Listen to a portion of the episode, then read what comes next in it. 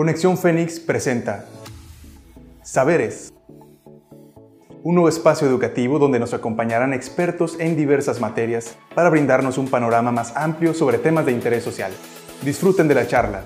Comenzamos. Estimados estudiantes, bienvenidos a un podcast de la Universidad Virtual CNCI mi nombre es Anuar Alejandro Ramírez Vázquez, licenciado en Derecho y Políticas Públicas. En este podcast podrás distinguir los principales elementos que componen al Estado, tanto en el Estado preestatal como en el Estado moderno y constitucional. Antes que nada, les saludo con gusto Espero estén desde la comodidad de su casa, trabajo o en cualquier parte que se encuentren escuchando este podcast que tiene como finalidad brindarte un aprendizaje más dinámico a tu alcance. Bueno, ustedes se han preguntado sobre cómo está compuesto el país en el que habitamos, sobre cuáles son los elementos que componen a nuestro país. Bueno, precisamente en este podcast hablaremos sobre estas interrogantes para que las conozcas. ¿Has escuchado hablar sobre el Estado o el Estado de México? Bueno, sí hablaremos del Estado, pero no del Estado de México, es decir, el EDOMEX, sino sobre el Estado en concepto general de una nación como una forma de organización política. Comenzamos. Estado y poder y concepto de soberanía. Hablemos sobre qué es el Estado. El Estado es una forma de organización política que cuenta con poder administrativo y soberano sobre una determinada zona geográfica.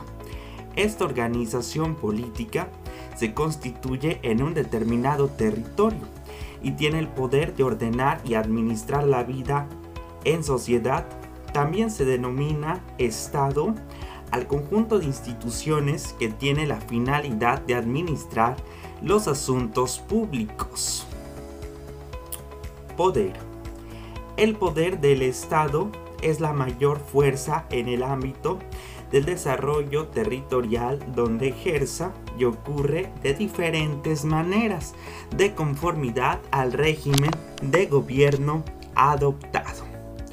La soberanía es la racionalización jurídica del poder político, o sea, la transformación del poder de hecho en poder de derecho.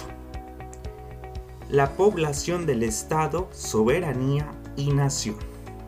El Estado tiene tres elementos básicos, así es como lo escuchan, tres elementos básicos. Es tradicional distinguir tres elementos en el Estado, el poder, la población y el territorio. Sin duda, en la propia definición de el Estado podemos verla como un poder político que se ejerce sobre una población en un territorio determinado. Pero en realidad estos elementos están de algún modo presentes en toda forma de organización política. De manera que esta idea parece aplicable al concepto amplio de Estado, al que antes nos referíamos. Sin embargo, el Estado en estricto, el Estado moderno, Posee unos perfiles específicos que lo diferencian netamente de los anteriores, las anteriores formas de organización política. Se trata, por tanto, de buscar la característica especial que nos permite singularizar los tres elementos mencionados en el Estado moderno. Bueno, eh, la igualdad geográfica ha limitado a los estados. Esto puede ser por la ausencia de poder o bien en que estos estén sometidos a un mismo y único poder. El concepto de población, que es muy importante dentro de este tema, ¿por qué? Porque vamos a ver cuáles de esos elementos estamos mencionando tres, soberanía, población y territorio. Los elementos del Estado presuponen la identificación del Estado con el Estado constitucional, pero apunta una característica esencial para entender la singularidad del Estado como entidad política dominante en los últimos cinco siglos. No obstante, para una comprensión global de la peculiar forma de organización política que es el Estado, convendría añadir la idea de unidad predicable de cada uno de estos tres elementos referidos, así como la relación entre ellos. Siempre ha existido poder político, pero el Estado moderno se presenta como único frente a una multiplicidad y dispersión de poderes del feudalismo y como un poder autónomo separado del poder religioso de la iglesia y separado por la moral desde Maquiavelo. Siempre ha habido un territorio, ya que es la unidad territorial la que permite dar a este término su sentido moderno y la coexistencia de distintos estados soberanos la que dan sentido al término frontera. Por lo demás, la consideración unitaria de la población, además de vincularse con la idea de igualdad antes señalada, nos permite considerar esta como elemento del propio Estado y no como objeto del mismo. Por último, es la unidad de los tres elementos citados la que permite hablar de Estado como un conjunto o idea unitaria y compleja. Bueno, el poder es lo que dijimos, es la mayor fuerza en el ámbito del desarrollo territorial donde ejerza y ocurre de diferentes maneras de conformidad al régimen de gobierno adoptado. La soberanía, dijimos que es la racionalización jurídica del poder político, o sea, la transformación del poder de hecho en poder de derecho. Pasemos a lo que es el segundo tema, la población del Estado, soberanía y nación. El Estado tiene tres elementos básicos, ya lo dijimos, población, territorio y poder. Sus conceptos los vimos en el tema anterior, pero en este caso hablemos qué es la nación. Bueno, la nación es todo un conjunto de entidades federativas ordenadas entre sí bajo un orden político, económico y social. En el tema 3 hablemos de la delimitación del territorio. Territorio es la porción de superficie, es decir, esta se refiere a la extensión de tierra que pertenece a un país, región o provincia. Todos los países cuentan con un territorio aéreo, uno terrestre y también con uno marítimo cuando tiene costas. Es decir, el territorio del Estado no solamente es la porción de tierra, es también el espacio aéreo, terrestre y marítimo. La delimitación, porque hay fronteras entre las naciones. Bueno, las fronteras surgen precisamente de la delimitación. Esto se refiere a la línea real o imaginaria que separa dos territorios o a una restricción o limitación entre otras cosas. Desde la aparición del hombre existe la necesidad de limitar los territorios, esto con la finalidad de tener un control político, social, administrativo, económico, entre otros. El territorio del Estado en sentido amplio y estricto. El territorio del Estado en sentido amplio quiere decir que son las áreas en las cuales con ciertas restricciones todos los estados están facultados para realizar actos coactivos. Tales áreas son el mar, los territorios que tienen carácter de tierras no estatales en cuanto no pertenecen jurídicamente a ningún estado en particular. Mientras que el territorio del estado, en sentido estricto, es el espacio dentro del cual un Estado está facultado para ejecutar actos coactivos con exclusión de los otros estados. Las formas de gobierno las, o las formas de estados.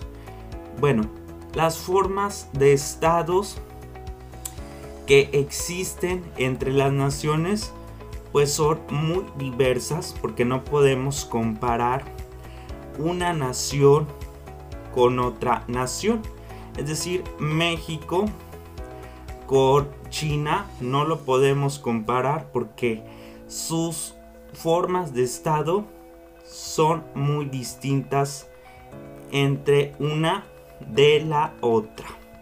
Entonces vamos a ver cuáles son las formas de Estado. Por un lado tenemos lo que es el Estado unitario, por otro lado tenemos el Estado compuesto y por el otro tenemos a lo que es el Estado federal, Estado regional y la capital del Estado. Bien, el Estado unitario es aquel Estado unitario central. Es el que está estructurado de manera monolítica, de tal modo que no admite dividirse en partes internas políticamente autónomas, lo que no impide que sea de una descentralización administrativa. El Estado compuesto es aquel que es susceptible de dividirse en colectividades internas merecedoras por sí mismas del nombre de Estado. Se trata de una organización política susceptible de dividirse en colectividades internas, que son titulares de soberanía política y jurídica. El Estado federal es aquel que está compuesto por estados particulares cuyos poderes regionales gozan de autonomía, incluso soberanía, en importantes aspectos de la política interna. Mientras que el Estado regional, escuchen bien, el Estado regional es un Estado compuesto, son entes autónomos que gozan de autonomía política, poseen capacidad legislativa. Un ejemplo de ellos son las entidades federativas, en las cuales en el caso de nuestro país conocemos a las entidades federativas como los estados de la República, Coahuila, Nuevo León, entre muchos otros estados de los 32 que tenemos en nuestro país. En una entidad federativa, en el caso de nuestro país como estado regional, cuenta con sus municipios, con su propio Congreso y con un gobernador en el cual éste podrá expedir al Congreso leyes para su propio estado. La capital del estado. Bueno, las capitales de los estados son las zonas urbanas metropolitanas consideradas como capitales son las ciudades o localidades donde residen el gobierno central, los miembros y todos los órganos supremos del Estado. Según los países, las capitales pueden existir diferentes niveles o jerarquías y determinadas a nivel subnacional como provincias, departamentos o estados. Los ejemplos de capitales de un estado es la Ciudad de México, Guadalajara, Jalisco, Monterrey, Nuevo León, y Saltillo, Coahuila. Estos son las distintas formas de estados.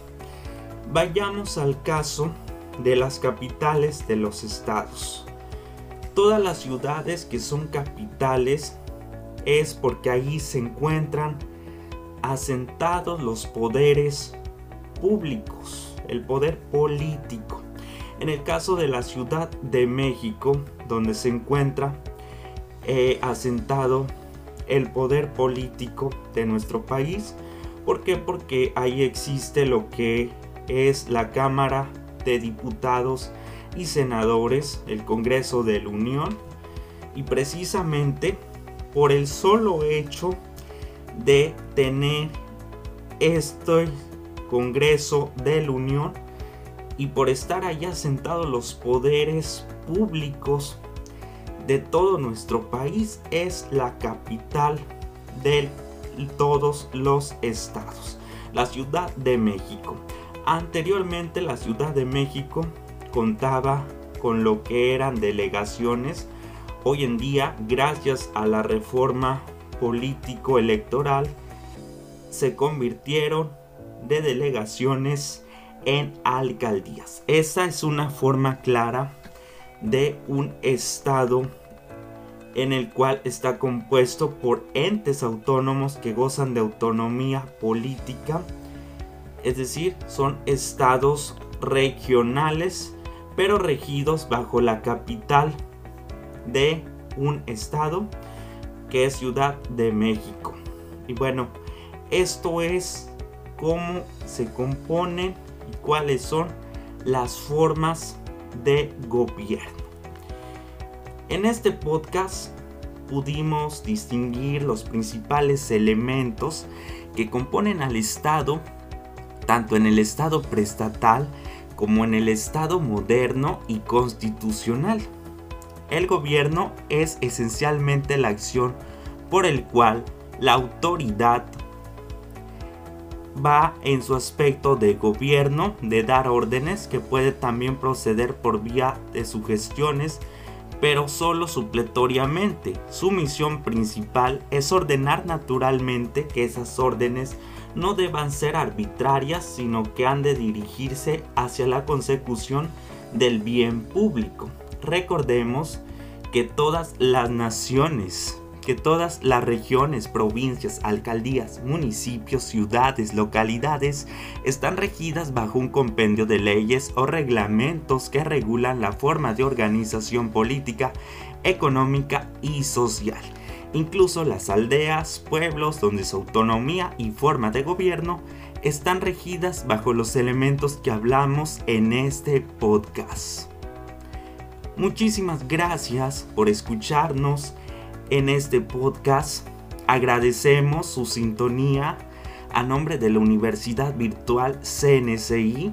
Les damos las gracias por permitirnos llegar hasta donde ustedes se encuentren, desde la comodidad de su casa, trabajo o en cualquier parte que se encuentren escuchando este podcast que tiene como finalidad brindarte un aprendizaje más dinámico a tu alcance para que tu educación cada vez sea mejor y puedas repetir cuantas veces quieras desde donde quiera que te encuentres este podcast y aprendas cada día cosas nuevas. Nos escuchamos en la próxima emisión. Que tengan un excelente día. Mi nombre es Anuar Alejandro Ramírez Vázquez tutor virtual de la Universidad CNCI. Soy tutor en las materias de análisis político, económico y social de México, uno de mis temas y materias de especialidad. Si alguna vez me tocó impartirte clases pues te saludo con gusto y si no lo he hecho, espero hacerlo muy pronto. Esta fue una producción de la Universidad Virtual CNCI.